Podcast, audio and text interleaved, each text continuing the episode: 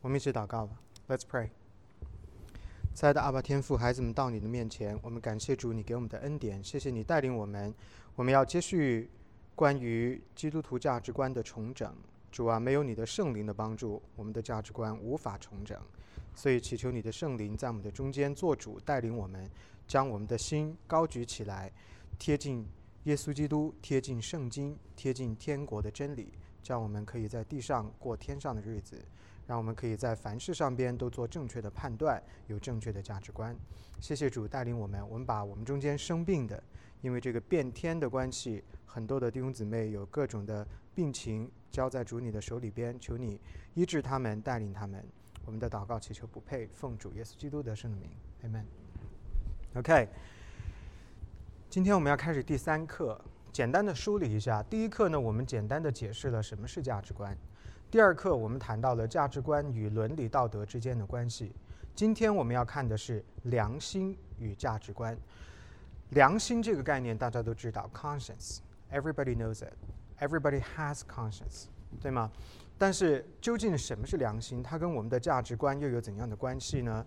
所以这是我们这一课要探讨的主题。现在我们要 breaking small groups，我们要来讨论一下。A、B、C 三个问题，你们自由组合好吗？一个组讨论一个问题。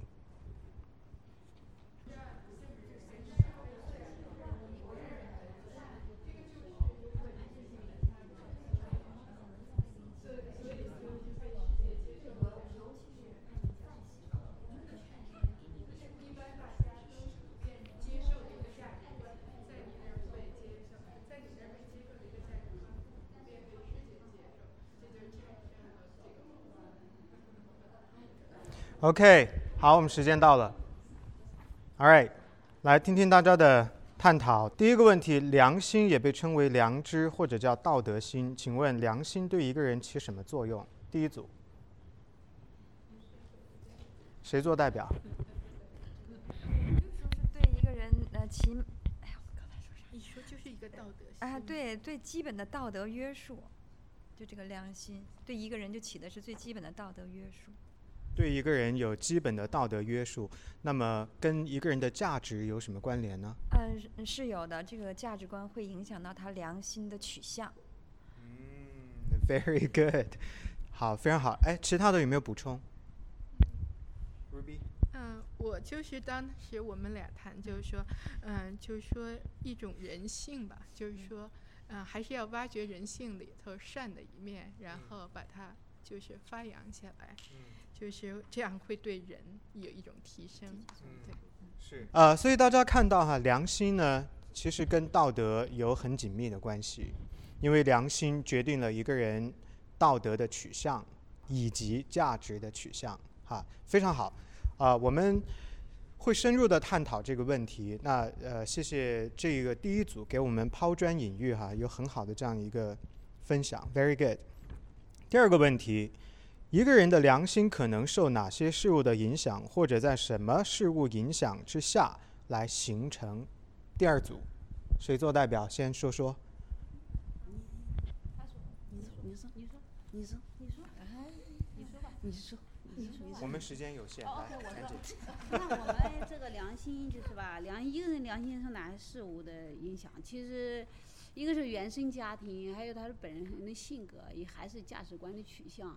其实还有一种那个他的那个这个这个，呃，反正有特别的，就比如说像那个有反生下来就反反反反社会人格的，他这种良心呢，他也和我们常人不同。嗯，好，就这样。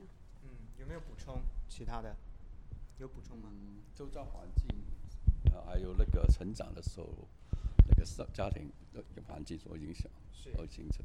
历史外部的环境还有补充吗？有没有？有吗？嗯，这个良心就是呃，人应该天生就应该有良知的这种意识。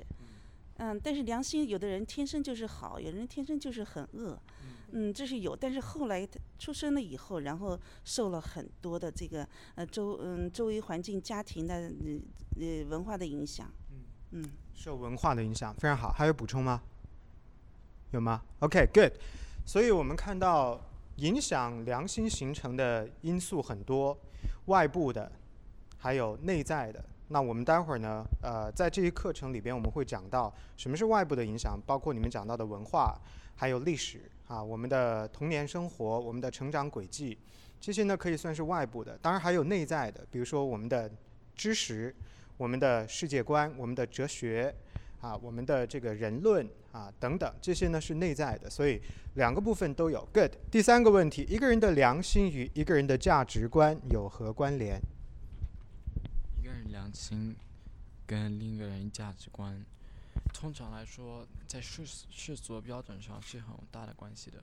就相当于是，如果你可以牺牲你全部的家产来换回一个人的命，你会不会做？然后这就是世俗价值观。但如果对上帝的价值观来标准，通常来说是比较简单的，因为你只需，因为因为你只需要，然后呢？呃，按照圣经的来做就可以了。按圣经去做就可以了。好，还有别的补充吗？嗯，啊，我可以了。一个人的良心与价值观，嗯，首先所有人的良心的定义都不一样，直接导致所有人的价值观定义也不一样。嗯。所以我认为良心和价值观会有很直接的关联。嗯哼。嗯，对，差不多就这样。OK，还有别的补充吗？有吗？有补充吗？呃，那就就是我觉得是良心，就是每个人认为的正面价值观，就是每个人的良心。嗯，OK。所以良心跟价值观呢，就是刚刚静讲到的，它其实是一个导向的作用。良心导向我们的价值取舍，什么事情符合我们的道德感，我们就在什么事情上觉得它有价值。当我们的道德感在某一个部分缺失的时候，那个部分所对应的良知的功能对我们就不会进行管控。于是呢，我们认为那一件事情的价值就是低的、弱的、不值得关注的。所以它肯定是有关联的。因此呢，到今天为止，我们三个课程分别讲到了三个东西，它其实是一个体系。第一个就是价值体系、价值感；第二个就是伦理与道德。关于什么是好，什么是坏的判断。第三一个是良知，也就是这个内化的，在我们心中的这个道德感受，对我们所进行的约束，它是我们判断什么东西是有价值的，什么东西是没有价值的。那么。刚刚 Michael 讲到一个问题，说每一个人的良心的感知是不同的，为什么会不同呢？因为每一个人所形成良知的条件是不同的，每一个人的道德感受深浅的程度也是不同的，面相也是不同的，所以呢，每一个人在他的良心范围之内约束之下，对某一个事情做出的价值判断，也不尽然和另一个人相同，啊。这个呢，其实也跟我们之前所谈到的问题是有关联的。道德伦理有一个绝对的标准，而我们人的良心是不是也应该要有一个公允的、一个普世性的标准呢？我们要带着这些疑问啊，来探讨关于良心与价值观的话题。非常感谢各位的分享，我觉得非常的都非常好。OK，那我们现在呢，先来看第一个问题：良心的定义。究竟什么是良心？当我们对良心进行定义的时候呢，有两个不同的角度。它是一个时间轴的概念，有过去传统的角度，也有比较当代现代一点的角度。我们一个一个的来看。传统上，一个人的良心就是一个人出于意志。或理性的功能机制，而使一个人知道何为对错，或由此而展示出做正确决定的能力。简单的说，也就是道德感内化之后，对你在价值判断上的一个约束或者机制。这个就是一个人的良心。当我们做一件事情，做一个判断的时候，如果这件事情不吻合你的价值感，你在做那件事的时候，你的心中会有罪疚感，你会有负罪感。这一个负罪感的来源就是我们的良心，它在抑制你，它在提醒你，你现在做的这件事情跟你自己的价值感呢是相违背的。所以这样的一个机制，我们把它称作良心。这个是传统上的定义。当代学者的定义呢更细化一些，他把它做了几个层面的划分。他认为良心是由三个面相构成的一个整体。虽然看起来、听起来比较学术化，但是我个人觉得，了解这三个面相，对我们认识我们内在对事物进行判断、价值判断是非常有益处的。这三个面相包括了：第一，capacity 能力；第二，process 过程；第三，judgment 判断。良心是由正确的。好的基本生活态度或方式，加上正确运用理性以及做正确判断的技巧，所活出来的生活的状态。在周五的 Bible Study 当中呢，我们曾经有跟弟兄姊妹们聊过一个简单的概念：当我们人在做一种陈述、做一种表达的时候呢，我们大体可以分作两种类型的陈述。一种叫做描述性的陈述，另外一种叫做标准性的陈述。我不知道你们还记不记得哈？打个比方，比如说，冰箱的温度是三十六华氏度，这是描述性还是是标准性呢？这是一个描述性的陈述，它是在阐述一个事实，听得懂吗？比如说，我再打一个比方，我说，Michael。是一位十七岁的青年男性，这是一个什么呢？描述，对吗？所以在我们讲话的时候，我们通常就会用到这种描述性的陈述。再比如说，美国的总统叫做 Donald Trump，这是一个描述性的陈述。OK，什么叫做标准性陈述呢？标准性陈述是对比一个。通行的标准所得出的一个结论，然后你对那个结论进行阐述，这个叫标准性陈述。比如说，冰箱坏了，因为它的温度超过了三十六华氏度。为什么我可以说冰箱坏了？因为我对比了一个标准的温度三十六度，这是它应该工作的温度，这是一个 standard，这是一个 norm。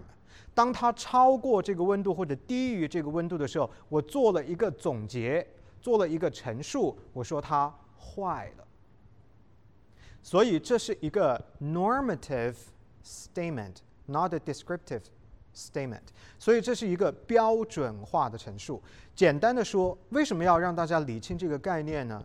当我们常常在生活中说，你应该怎么？你应该怎么？你必须怎么？当我们用到这些词藻的时候，你就要立刻认识到，你做的是一个标准化的陈述，不是一个陈述性的陈述。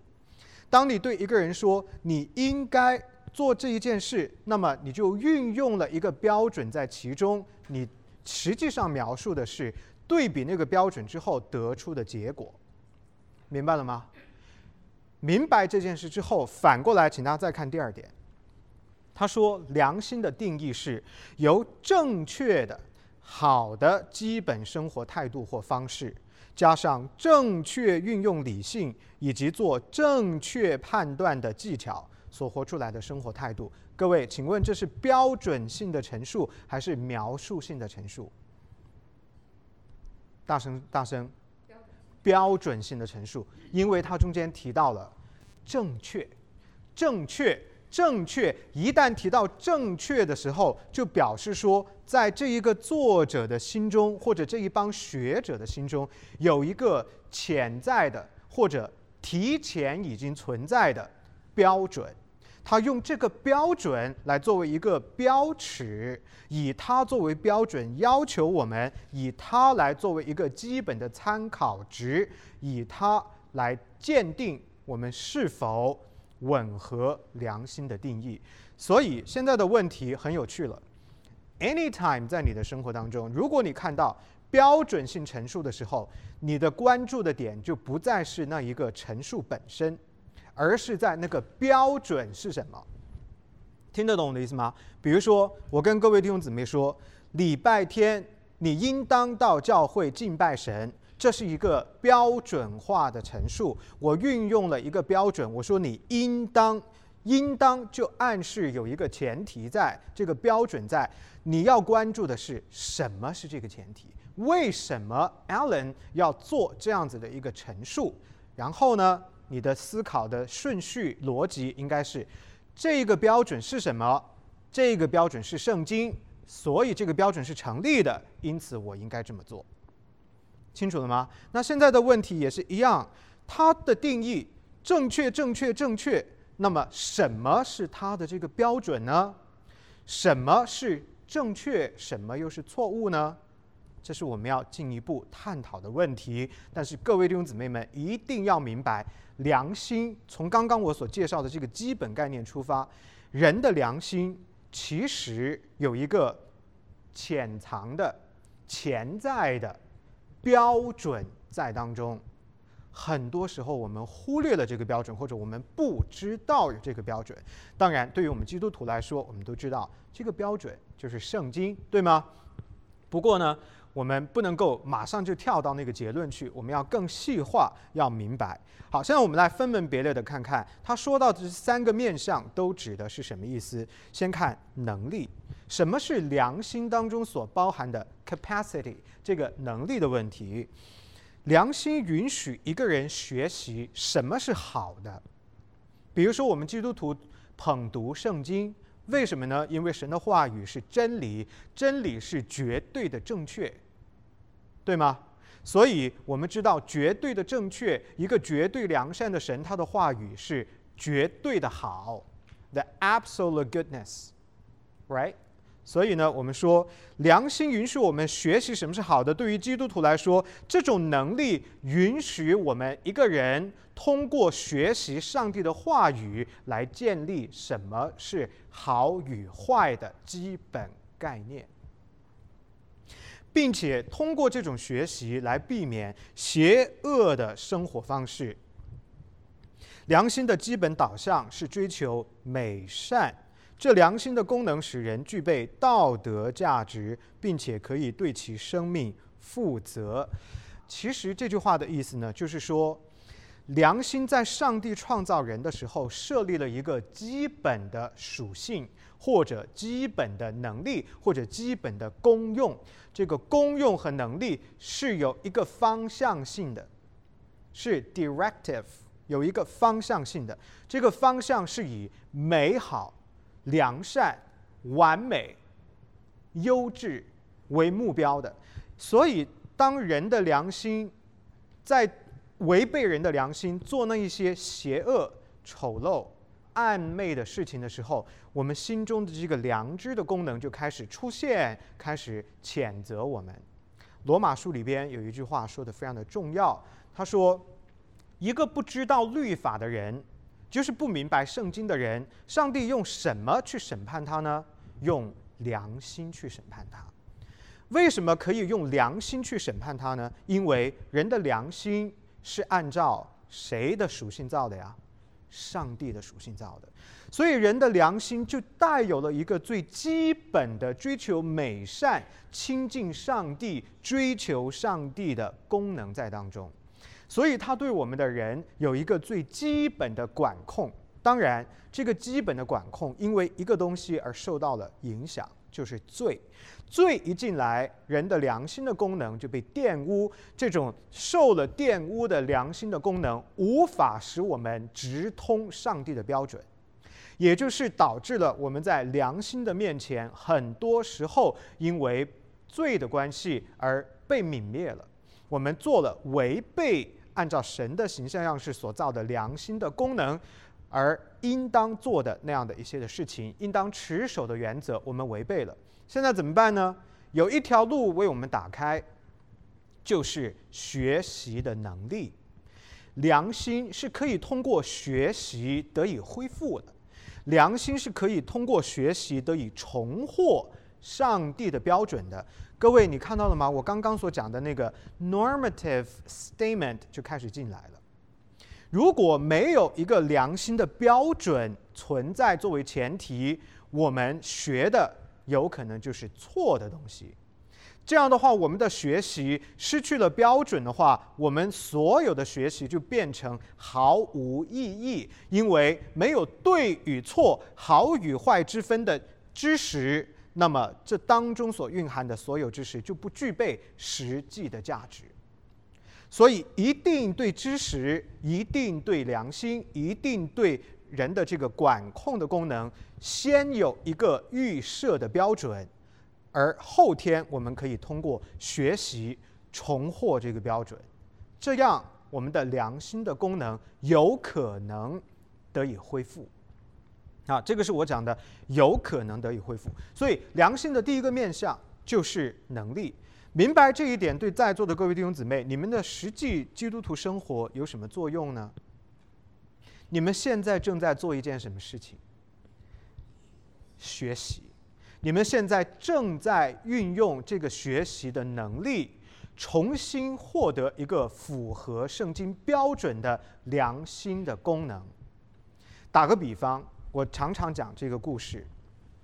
我以前没信主的时候呢，我吃口香糖，在街上啊溜达，嘴里边嚼着东西，有的时候吃个烤串儿什么的，都有竹签嘛，对不对？像这些随手的垃圾呢，我。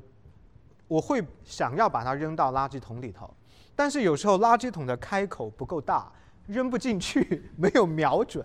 没有信主的时候呢，我觉得已经很好了，我就走了。它虽然掉到了外面，但是我心里面就对我自己说：“嗯，至少我还有这个意愿把它丢在附近垃圾桶的附近，我已经做得很好了。”可是后来我发现一件事情：零八年的时候，我刚刚信主的时候，有一件事情。对我的记忆非常的深刻。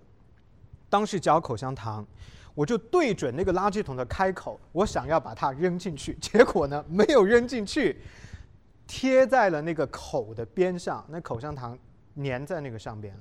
OK，我也像我往常一样，我就走了。走出去大概二十米左右，我的心中开始有一个谴责的声音出来。我以前没有经历过这个谴责的声音。那个声音就对我说：“你不能这样子，你应该要为别人着想，你应该要体恤人家的难处。你随手可以做到的事情，为什么要为别人增加额外的负担呢？”我告诉你，走出去二十米之后，我又倒回来，把那个口香糖扯下来扔进去。我那时候就问我自己一个问题：为什么我前与后心中对我讲话的声音会如此的不同？后来我得到的结论是：因为我学习了圣经，圣灵恢复我，圣经的知识恢复我，他对我的心说话。而这个过程当中，接受圣经标准的这个过程，其实就是一个能力。我有这个能力可以。重新获得来自上帝的标准，我有，你也有，在座的每一位弟兄姊妹，你都可以有。所以呢，在你们的生活当中，这就变成了两个检验的标准。第一个，你过去是怎样生活的？你现在还这样生活吗？你如果已经知道这是一个错误的生活姿态，你继续这样生活的时候，你的心中有谴责吗？这是一个简单的标准，你的良心对你说话吗？简单的标准，OK。第二一个标准是，如果你的心中没有谴责，那么这说明了一件事：你没有善用学习的能力，获得新的标准，你还活在旧的标准当中，所以你的良心没有对你讲新的话语。那要怎么办呢？学习。打个比方，过去我的每周的生活是很松散的，我想干嘛就干嘛，我先安排我自己，我把我的时间都用来关注我个人的需求。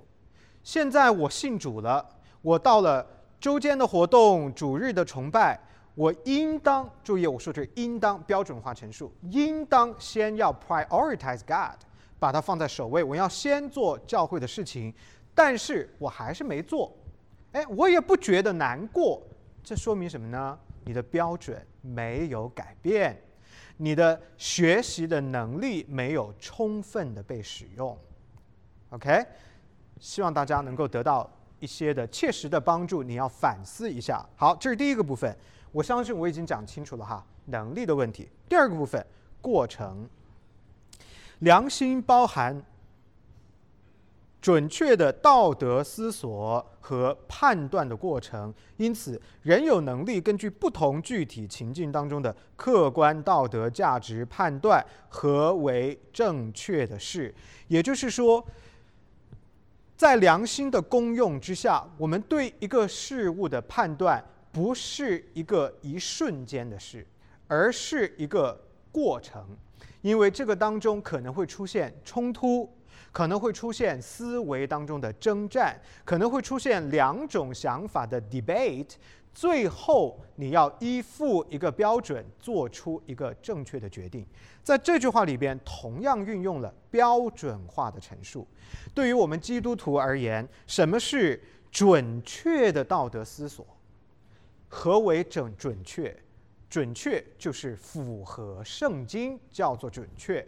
没有符合圣经，按照世界的想法去判断，那么你无法得出正确的结论。你的这个过程没有实际的意义。这个良知对话的过程不会结出正确的、符合圣经的果实。换句话说，一个人在良心功能上边的改变。以及由此而带来的符合圣经的判断，不是一个一夕之间可以达成的果效，是一个需要漫长的累积、刻苦的属灵的操练才能够做到的。比如说，从我不信主到我信主，从一个口香糖的小事到今天。我可以愿意奉献自己的生命来服侍教会，这样的一种深刻程度的变化，那不是一瞬间可以做到的，是一个漫长累积的过程。所以呢，对各位在座的弟兄姊妹来说，有什么意义呢？有什么帮助呢？意义就在于。你要明白，良心的功能是一个过程，而这个过程伴随的是属灵的操练，跟对上帝话语不断的积累和吸取。我大胆的讲一句，在座的各位弟兄姊妹，如果你越不操练，你就越不懂得。你就越不会做出正确的决定，那个可能性就越低。我们基督徒当中呢，好像有这样的一种迷思，什么迷思呢？习惯性的思考，认为只要我信主了，我就坐享其成。哈，好像圣经当中对我们的应许就会接踵而来，天上那个馅儿饼一个一个的就会砸到我的身上。我告诉各位弟兄姊妹，没有这件事。上帝的确有告诉我们，他承诺了我们会给我们，会帮助我们，不会丢下我们为孤儿。他的圣灵会开启我们，在我们的心中工作。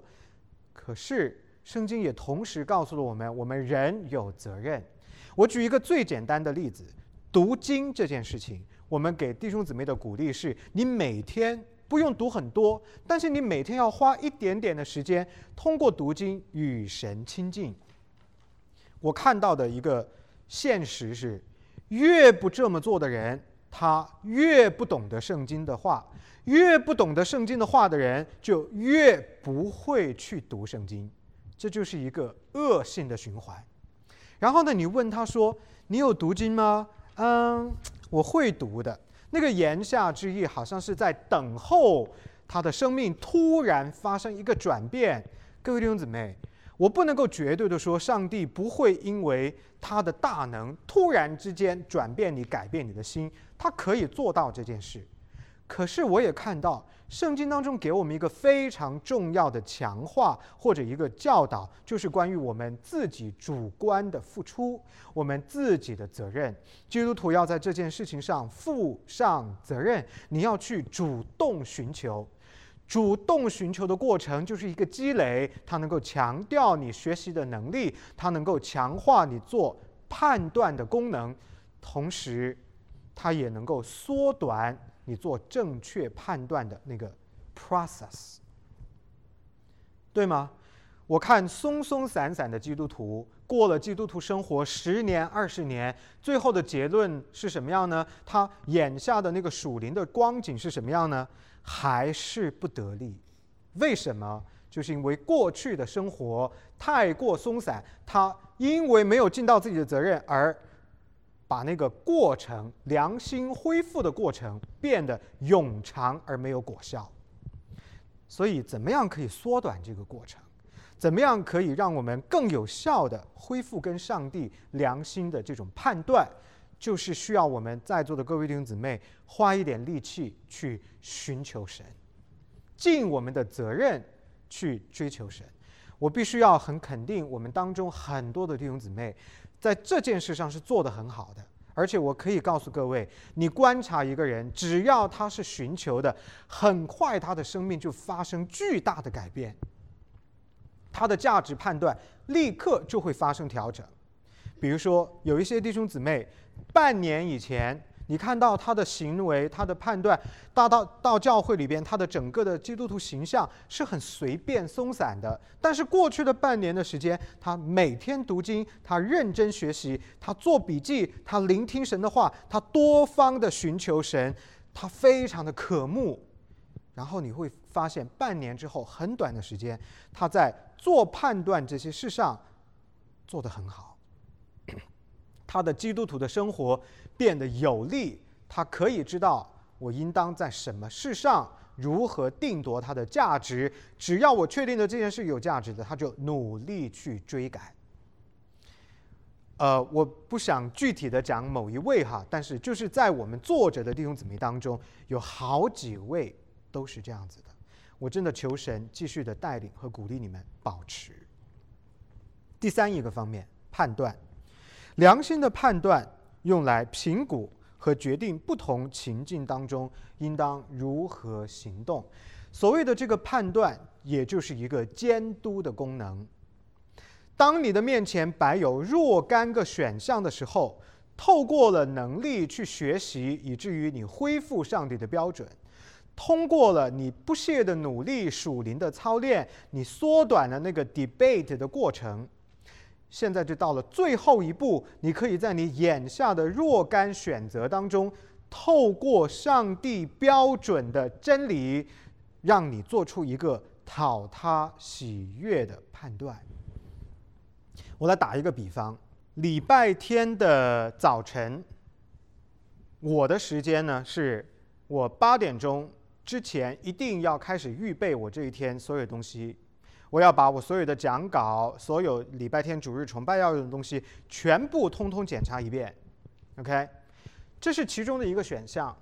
第二个选项是我八点钟什么都不做，我继续睡觉，睡到八点半顶到头了，我再爬起来，然后呢洗漱，匆忙出来到教会。在这两个选项当中，现在我要做一个选择，因为这个选择与我实际生活当中的情境是密不可分的。我作为一个活在现实时空当中的人，我必须要有具体的、现实意义的、符合现实、具有实际现实意义的行为。所以势必我一定要有某种行为，要么我就是躺在床上，要么我就是翻身起来做我该做的事。现在二者之间，我应当如何去做？如果我继续躺在床上，我的心中可能就有一个良心的功能，一个声音会对我有谴责。这个谴责对于我作为一个牧师来说，主要的谴责，那个声音会是怎么样的一个状态呢？会说：“你有尽责吗？你有预备好吗？”你有祷告寻求上帝你该做的事吗？你有对教会的弟兄姊妹们负责吗？你有对上帝对你的呼召和交托负责吗？这个声音就会一直在我的心中。我告诉你，即便我选择躺在床上，我也没有办法睡下去。对吗？因为你良心的功能开始出来。而如果我做另一个选择，受这个良心的责问，受这个良心的监管，我早一点起床，做了我该做的事情，我尽到我的本分，我得到的是什么呢？内心的平静与安稳。我得到的是我的信心，我得到的是与神的交通。我早上早一点起来，为今天的崇拜，为教会的弟兄姊妹，为这些要来神的殿听他话语的人，早早的起来祷告。我的心是平静的，是平安的，是舒坦的，是喜乐的。所以回到刚刚的那个问题，上帝在设计人、创造人的时候，良心是以美善为方向的。这二者之间，对我来说，哪一个是 good，哪一个不是好的，是 bad？这很明显，对不对？当然有平静安稳，有来自上帝的喜乐，有来自上帝的安宁，是好的。所以在这样的一个支配之下，我的身体、我的行为会依据我良心的功用，带领我做出合乎他的举动。今天早晨，我在读我的讲章的时候，我看到了一些的地方需要修改。八点钟，通常我已经在洗澡预备了，但是今天一直到八点二十，我还在改我的奖章。我的内心充满了巨大的谴责。各位弟兄姊妹，这个时候良心的功能开始进来。什么谴责？Alan 啊，Alan 啊。你不能够再做这样的事，你一定要在星期六的那一天就把这些事情做好。你要有这样的感动，你要有这样的改变。你是不是因为你礼拜六检查你的稿件的时候，你读的不认真，你读的不够仔细，你思考的不够深入，所以导致你没有能够在礼拜六把这些事情做好？你要挨到礼拜天早晨去抢时间来做这些事。所以我今天早晨受了良心的谴责，我做一个决定，说我以后再也不要这样子。各位弟兄姊妹，这样的事就是一个判断的事。什么是这个判断的动力跟源泉呢？良心的对话。而良心如何被恢复呢？通过学习，通过自律，通过你主观做一个决定，说我要这样。我要认知神，我要刻意的操练，我要讨神的喜悦。三个部分一放到一起，它带出一个美好的结果。一个基督徒按照这三个方面划分，每一个部分去追求上帝，你的良心的对话的结果，就是把你带到上帝的面前。在你的生活当中，你可以不断的有那个活水江河，有那个从天而来源源不断的智慧跟能力，浇灌你做出符合圣经的判断与决定。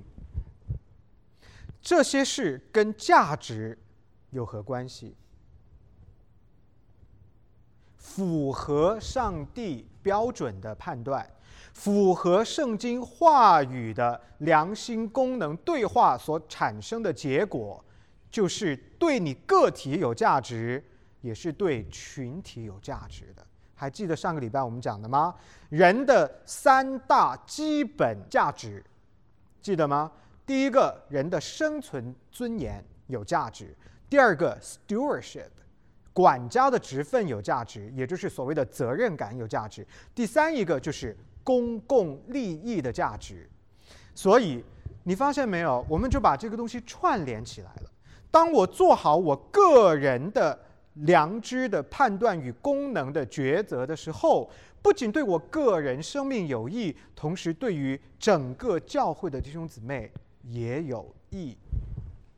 这就符合了圣经的道德观，这也符合了圣经对我们所启示的。伦理道德的基本取向，使我们做的事情在价值判断上、在良心功能上以及在伦理道德上出现一个高度的统一，being consistent，你就觉得很舒服。你就觉得内心没有亏欠，你就觉得你的生活是得力的，是平安的。各位，谁不喜爱这样的感受呢？对不对？好，所以呢，我们看到一个人良心的基础是道德价值，道德左右引导你基本的良心判断。反过来。良心的判断也强化或者表明你具有什么样的道德，对吗？如果你在错误的事上没有责备，你真的应该要为你自己担忧了。为什么呢？这表明你的良知里边出现了巨大的偏差。